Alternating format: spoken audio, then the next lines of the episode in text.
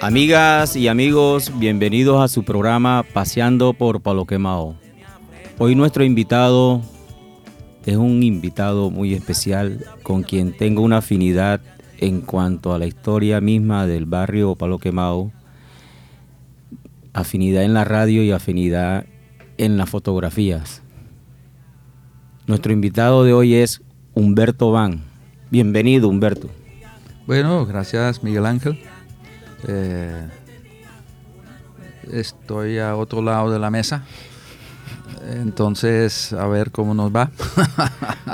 Ok, eh, Humberto, ¿en qué año llegas tú aquí al barrio Palo Quemao? Bueno, yo llegué en el año 78, febrero, febrero 21. O sea, ya cumplí eh, 78, 22, 44 años Mm, de haber llegado. ok. ¿Y qué personas o familias recuerdas justo cuando llegaste acá a Palo Quemao, Humberto? Bueno, yo, yo recuerdo algunos eh, personajes, se podría decir. Sí. personajes, son personajes. Eh, eh, alguno- sobre algunos de ellos, inclusive le, le escribí un cuento, que no es cuento. Yo eh, a veces escribo que son eh, reportajes o relatos o tal. No son cuentos, porque es realidad. Entonces di- digo a veces que son cuentos que no son cuentos. Eh, bueno, está el Chiquitera, ¿lo conoce? Claro. El Chiquitera. Claro, claro. Vivía, oh, estamos en aquí Bocaribe, el, el Biblo Paz, a tres cuadras hacia el norte, digamos. Entonces, eh, yo siempre andaba con cámara.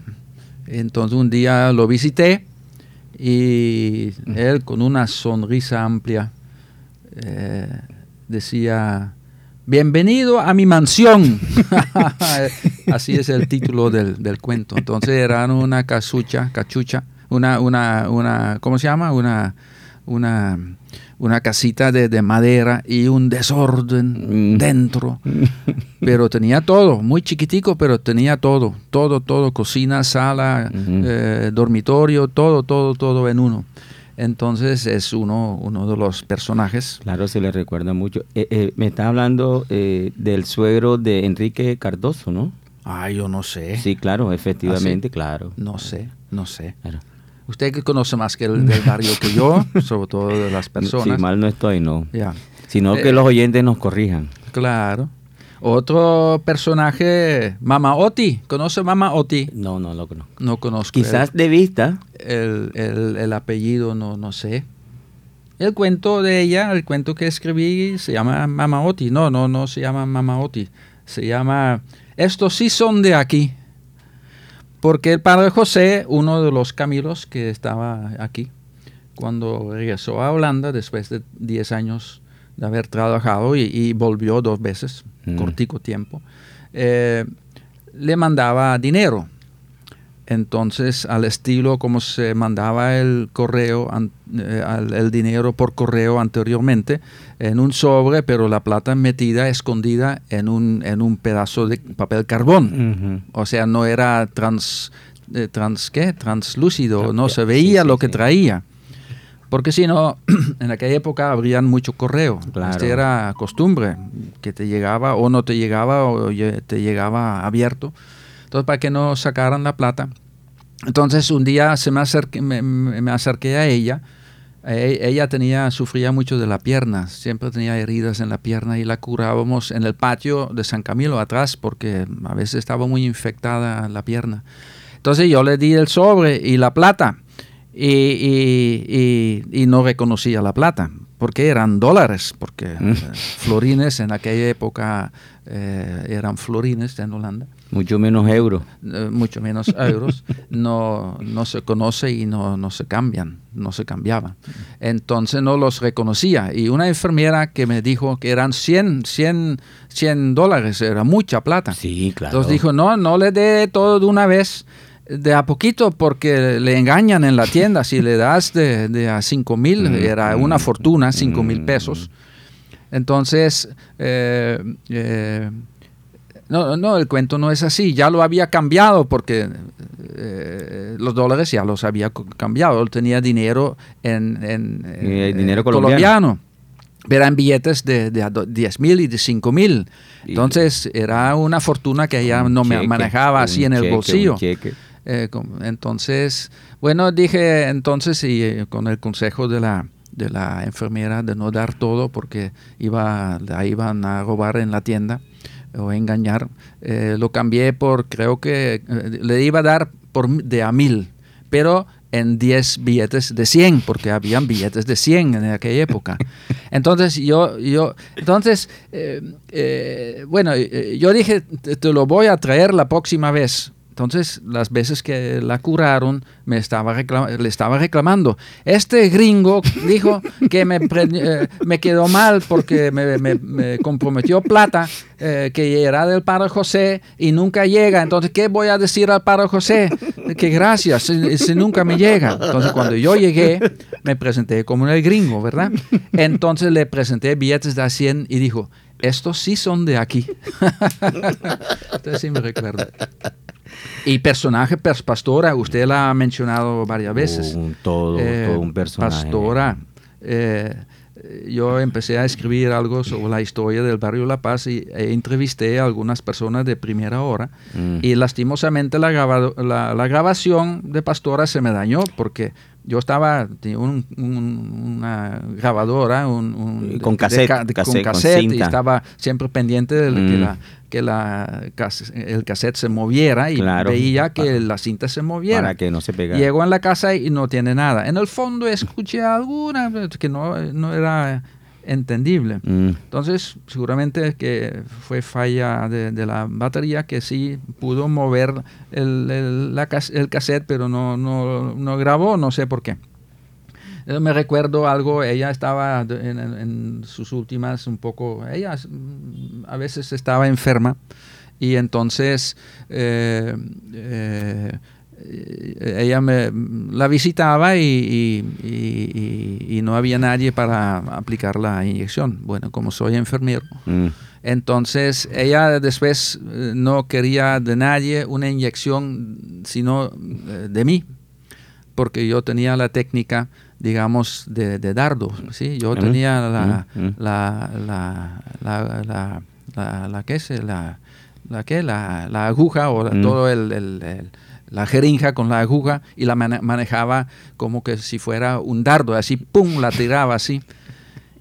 Y muchas veces inyectaba a la gente y retiraba la, la jeringa y, y me preguntaron, ya, no habían sentido nada, entonces le gustó mucho. Ah. Entonces ella sí me el- elogiaba por, por, por aplicarle muy bien la, la, la, la- la inyección. Enrique, Enrique Ca- Cardoso. Cardoso, la- lo recuerdo siempre, en un momento dado siempre estaba en la esquina vendiendo lotería, también Mm, el un- chance. el chance.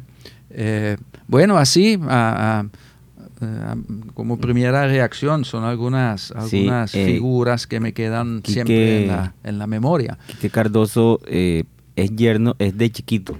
Sí, Eh, eh, eh, ahí la confusión al personaje que nombraste ahorita de Sí, eh, de sí. chiquito que vendía pescado. Sí, claro. claro. Hay una foto tomada por ti. Sí, puede ser. Sí, claro, Sí, sí. están en la esquina aquí, aquí al frente, Sí, cuando sí. quedaba la farmacia del mono. Sí, con, Eh. con la carretilla, carretilla, ¿o Eh, no? no tiene la ponchera. Ah, es la ponchera, la ponchera. Sí, sí. Sí. Sí, buena foto esa. Sí, eh, y, bueno, personajes, no eran personajes, pero recuerdo uno de los eh, niños de la familia aquí enfrente de la, de la, del despacho de la parroquia. El nombre soy tan malo. Eh, un niñito, niñito, negrito, gordito.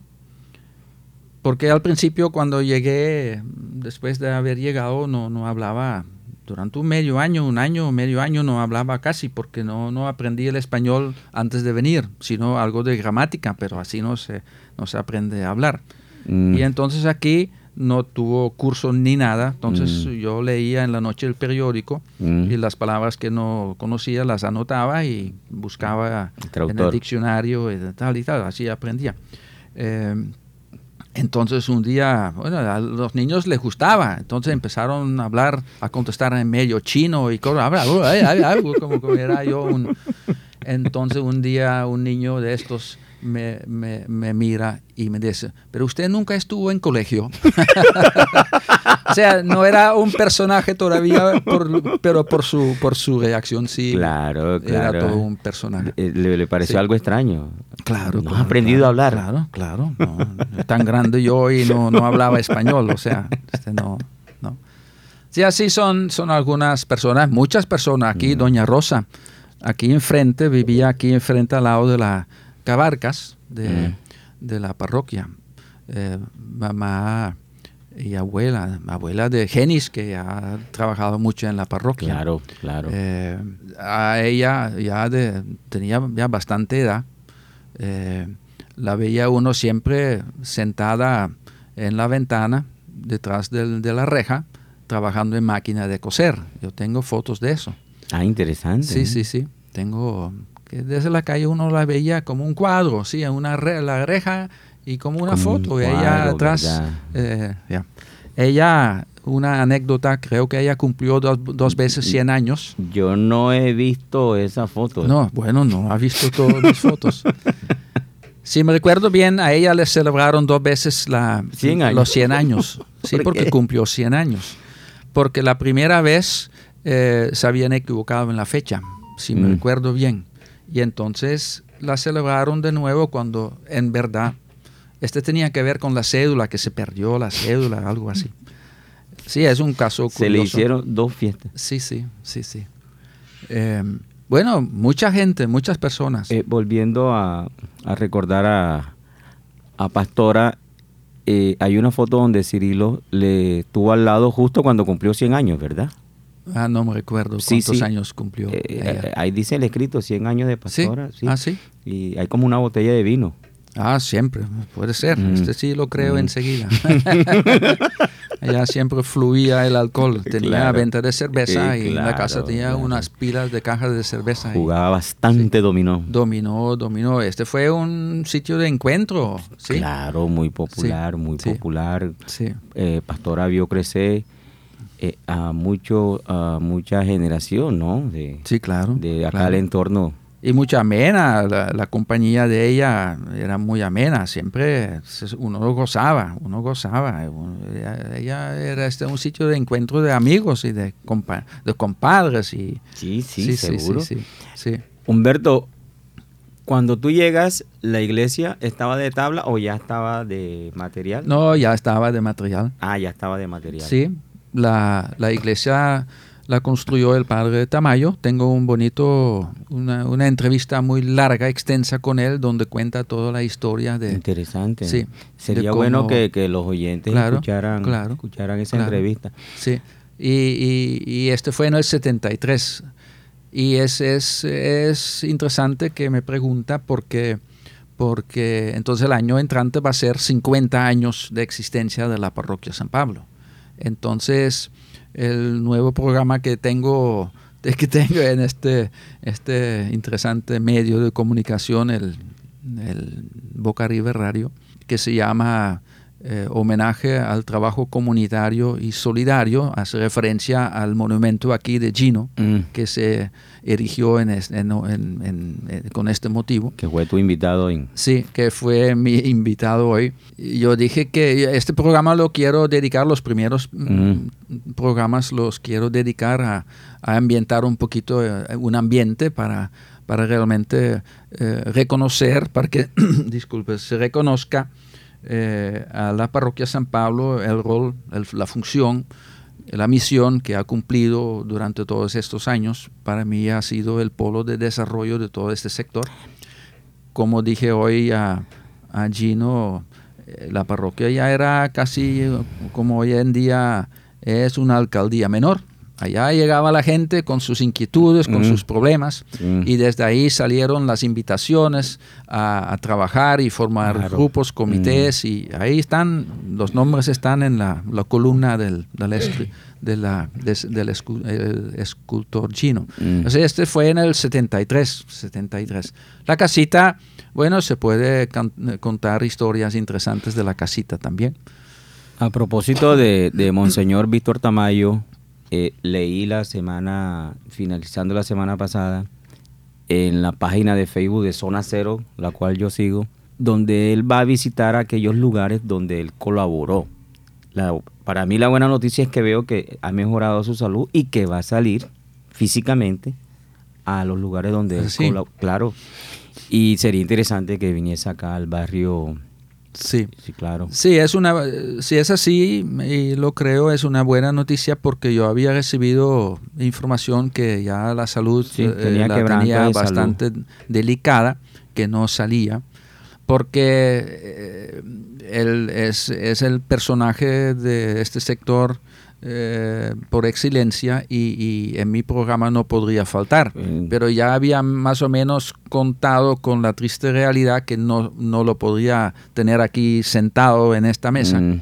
sino que exactamente tendría que contentarme con leer algunos apartes de la entrevista que le hice que es interesante, pero él merece eh, Claro, que todo se el le resalte. claro, todo el reconocimiento. Él, él me dijo en esta entrevista que, que él se consideraba o que considera el mayor invasor de Barranquilla, porque donde había bar- un barrio naciente, llegaba él. Y así llegó. Él llegó en el 68, a dos años Mm. de haber empezado aquí este sector, el, el barrio La Paz o Palo Comeao, aquí este sector Mm. que hoy se le conoce como el barrio La Paz. Mm.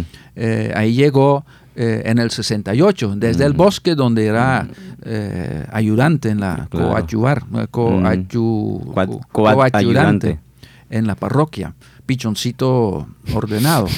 Entonces en su viejo Willis eh, describe muy bien de una trocha que poco a poco se fue formando entre este sector y, y- y San Pablo y, y La Paz, que dijo que después la gente quería bautizar eh, la trocha Tamayo o algo así. De ahí llegó y trajo, es importante, él empezó una pastoral, una labor pastoral que resultó en la construcción de la parroquia y trajo desde el bosque también las hermanas de la enseñanza. Y ahí para mí, este fue para mí el inicio de la educación en ese sector, que, que mm, no, no es correcto porque ya eh, la policía tenía un colegio y de pronto había otro, pero una, una, una, una, la educación ya bien, bien orientado, bien, bien organizado. De ahí nació el Colegio San Pablo. O sea, y, y- y gracias lo- al padre Tamayo, eh, llegó aquí al barrio y resultó ser parro- uno de los primeros párrocos también, un Camilo italiano. Sí. Porque los Camilos eh, llegaron aquí en, a la ciudad, en el, el padre Silo, como primer Camilo holandés, llegó en el 77, Mm. pero ya en el 70 llegaron, llegó el primer Camilo. Disculpe, la voz me está que, fallando. Que, que, que es, que es italiano. Fue Italiano. el primer Camilo acá en, En, el, en Barranquilla. incluso en Barranquilla. Sí, el primer Camilo Mm. eh, en, en- en- en que llegó a Barranquilla era italiano, él llegó de Bogotá porque los Camilos estaban en Bogotá y después Medellín. Y uno de fue invitado, los, el Monseñor Gaviria invitó a los Camilos a, a llegar acá para trabajar en la pastoral de la Mm. salud, más que todos los hospitales. una Él se- excelente idea. y él se, radicó en el hospital de Barranquilla, que ya en aquella época era parroquia también. Mm. Y en el 74, 73, 74 llegaron dos o tres más, uno de ellos el padre Cristian. Y el padre Tamayo le invitó a llegar acá, a, acompañarlo y llegar acá a conocer. Y él medio medio se radicó. Ellos, ellos, ellos vivían en los Andes, o sea, no vivió aquí, si entiendo bien. En el ellos barrio vivían Los en Andes. el barrio Los Andes y, y de ahí él venía eh, a celebrar la misa. Cristian Leso, ¿no? Cristian Leso, sí. Pero vino él solo u otros No, italianos. entonces ellos habían, eran tres o cuatro, al a lo máximo llegaron a tener cuatro, pero vivían en, en los Andes Mm. y los dos restantes eran capellando los hospitales. La clínica de- del terminal. Mm. eh, ellos eh, llegaron a vivir en los Andes proyectándose a trabajar en el seguro, hospital del seguro Mm. y el hospital universitario que se estaba ya iniciando. Eh, pero uno de ellos se orientó bastante al trabajo aquí. Sí, el, el padre Cristian Cristian Leso eh, es muy recordado acá, eh, sobre todo en mi familia, eh, mi, donde hay una foto de mi tía Aura con mi prima Viviana Villalba. eh, la, de mis primos los Villalbas, ellos estudiaron los mayores aquí en, en la escuela San Pablo. Sí. Sí, claro. Ah. Y, y bueno, esa foto está en blanco y negro nítida y yo la veo y parece que las fotos congelan el tiempo, ¿verdad? Ah, sí, sí, sí. es como la impresión que me da. Claro. Y después, después de los italianos, llegaron ustedes. Sí, llegó el padre Cirilo. Mm. Entonces llegó a un acuerdo en la orden a nivel de Roma, la gobierno central y al nivel aquí de las provincias, lo que Mm. llaman, eh, lo- los países donde hay caminos se llaman provincias, Mm. la provincia de Holanda con la provincia italiana, Mm, porque las comunidades que eh, existían aquí en Colombia dependían de una provincia de Italia y se llamaban delegado- delegaciones. Mm. Entonces pusieron de acuerdo para que se formara aquí, se conformara aquí una comunidad holandesa. mm, Entonces el padre Cirilo eh, eh, tenía destino ir a trabajar al Perú, pero bueno, ese es todo un cuento, se quedó acá, menos mal. Entonces eh, eh, vino el padre José, que me- ya mencionó porque él estaba trabajando en, en el Perú, ya llevaba casi 10 años en el Perú cuando bastante, él llegó. Sí, sí. bastante. Entonces, y yo, yo- él también en el 77, en el 78 llegué yo, porque yo conocía al padre Cirilo eh, en el 68, saca la cuenta que ya somos viejitos, estudiando en Nímega la teología y la filosofía, después enfermería. Mm, Entonces yo me había puesto, nos habían puesto de acuerdo, o yo me había comprometido con él, eh, trabajar en un proyecto con él durante 10 años. Fíjese, Mm. ya llevo 44 y él lleva 45. Eh, entonces después vino un padre conmigo, llegó otro padre Francisco que también había estado trabajando en el Perú, pero por motivo de salud no, no duró mucho, duró medio año. Por eh, ahí eh, eh, también holandés. holandés. Entonces llegábamos a ser en un momento dado cuatro holandeses. Ah, ok. De ella después llegó María, también vinculada a la comunidad como, como mujer. Mm, Eh, y llegaron bastantes voluntarios que du- duraron poco, duraron mucho.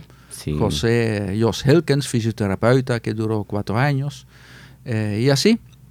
Pero inicialmente hubo entonces eh, presencia de los Camilos, después se convirtió en una comunidad y los, yo alcancé a vivir hasta agosto del 78 en los Andes también, porque cuando yo llegué en el febrero, el, Padre ya estaba construyendo la casa aquí Mm, de la comunidad. mm. Entonces nos mudamos en, el, en agosto. Entonces desde agosto vivíamos acá. Incluso entiendo que eh, el, la- el colegio comunal mixto eh, también ahí hubo mucha colaboración de parte de, de la delegación de Holanda. ¿no? Sí, sí. Sí. Sí, porque, porque bueno, es un cuento, todos los proyectos tienen un cuento muy interesante. El, este proyecto es interesante porque eh, en un, un grupo de estudiantes que resultó, resultaron llegar a ser amigos de Cirilo, eh, lo, lo, lo solicita- le solicitaron apoyo para eh, res- rescatar un, eh, un- una construcción que Mm, había ya, mm. que había sido colegio, pero abandonado. Mm, Por, y después tuvi- tuvimos un lío grande, cuando ya empezó a funcionar, un lío grande con la Acción Comunal de Surdís, diciendo Mm. que era de ellos. y este fue una lucha fuerte, eh, con politiqueros metidos inclusive. mm, Y este pleito se terminó en el despacho del, del alcalde de aquella época, Raúl Móceres, que en un momento dado, cuando estuvimos allá, nosotros y la contraparte llamó al abogado de ellos y diciendo, ¿tú, tú, tú te das cuenta que te, que, con, con qué te has metido? ¿En qué te has metido? Quítate de ahí, deja al, al padre ahí trabajar. Y ahí fue. Pero hubo eh, intentos de lanzamiento. Tengo una foto muy bonita. Mm. Eh, llegaron avisos de lanzamiento, pegaron avisos de lanzamiento en la puerta. Y tengo una foto del padre Cirilo conversando con dos madres de niños alumnos Mm. y la señorita Min, Min Klarenbeek, Mm. que vino como voluntaria Mm. y dedicó mucho tiempo, energía al colegio Claro. Eh, mirando ella por, por una apertura entre las tablas de la puerta Mm. a ver si ya llegaba la policía. Porque así esperaban, creo que mínimamente dos oportunidades de lanzamiento. Pero en ese tiempo, geográficamente, sí, eso era de Surdí o de Ciudad Muerta. Pues no sé, no sé, Ciudad Modesto, no sé, ¿Cuál es su- no su- su- sé, su límite? No, no sé, ya no era Surdís, ya, ya se, se llamaba Ciudad Modesto. Eh, no absorbió sé esa qué parte, derecho, a- que, absorbió eso. sí, de pronto históricamente hubo Y, afortunadamente eh, se logró esa, esa, Sí. esa escuela que ha Sí. servido a... Claro, claro, eh, claro. Tenemos amigos que, que, que, que estudiaron ahí como Claro. Miguel Mendoza, Alirio. Alirio para saludo sí, para nuestro amigo Alirio para Sí, sí, sí. y mucha gente, mucha gente. eh, y Gino Márquez, si no me, me Mm. acuerdo mal. Gino Márquez, creo que también estuvo allá. No estoy 100% seguro, pero nuestro amigo Walter. Walter, sí, ¿no? Hay mucha gente. Sí, claro. Sí. Eh, la comunidad habla muy bonito de la escuela. Sí, sí. Quería decirles a los oyentes que esto más que una entrevista es una conversación amena que como no sí como estuviéramos en la esquina Sí, de sí. Pastora o la esquina de, de- de- de- de- del difunto Miguel que aquí eh, diagonal a donde queda la emisora. sí. Eh, Humberto, bueno el tiempo pasa rápido y uno no se da cuenta. Llegó el, el espacio de un tema musical que el invitado programa. Sí. Eh, ¿Qué tema vas a programar? ¿Cómo se llama? Sí, yo, yo escogí un, un- una canción titulado Tengo que gri- gritar, tengo que gritar. Ese es un texto, eh, eh, el texto es inspirado en la Biblia de- del profeta Isaías, un texto fuerte. Mm, Eh, no ha sido un éxito, yo pensaba eh, cuando me proponía escoger un tema, eh, eh, no, no- dije que no puedo escoger un tema que ha sido éxito eh, picotero, ni, ni mucho menos. Este canto se me emociona cada vez. Ayer lo estaba buscando en internet y cada vez que lo escucho me emociona mucho porque este lo escuché la primera vez en la voz y con la guitarra tocada por una italiana que llegó de voluntaria. mm. Trabajó mucho con los desplazados que estaban en la ciudadela, eh, eh, ciudadela, eh, ¿cómo se llamaba? 20 La- de julio, ¿no? no, la eh, Ciudadela La Paz lo llamaban, Ah. una invasión más allá del pueblo en el año 2000. Estaba Mm. ella aquí y lo cantaba con tanto sentimiento. sentimiento. Era eh, también eh, camil- cam- camiliana, pero Mm. eh, mu- como mujer. Y el tema se llama Y ¿Quiero entonces- gritar o El Profeta?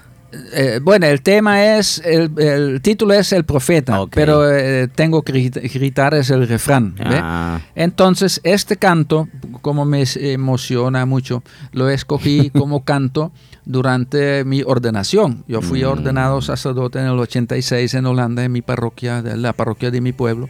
Y ahí cantó, en la cele- celebración, cantó el coro de la tercera edad, con mi mamá y mi papá a bordo. oh, qué bien. Entonces, este, la letra dice, eh, antes que me formaras en el vientre, antes que te formara en el vientre de tu madre, Mm. yo te escogí. O sea, este, este era también un homenaje a mi mamá. Claro, por Eh, supuesto. Y, y- y- y fíjate, unos viejitos, unas viejitas cantando en español, se hici- hicieron durante no sé qué, cuántas semanas, tanto, era un coro bonito. Pero eh, nunca, ca- siempre cantaban en holandés. Entonces, la primera vez que cantaron, que, que cantaron en un idioma extranjero y español, y lo hicieron bastante bien, bastante bien. Ah, qué bien. Entonces yo dije, no, este, este canto me ha marcado y por eso mejor este canto y, y no, se, no se escucha ya tanto, pero en aquella época en la parroquia la cantábamos bastante. No, independiente que no se escucha o que no sea picotero ni, ni se escucha en la radio comercial,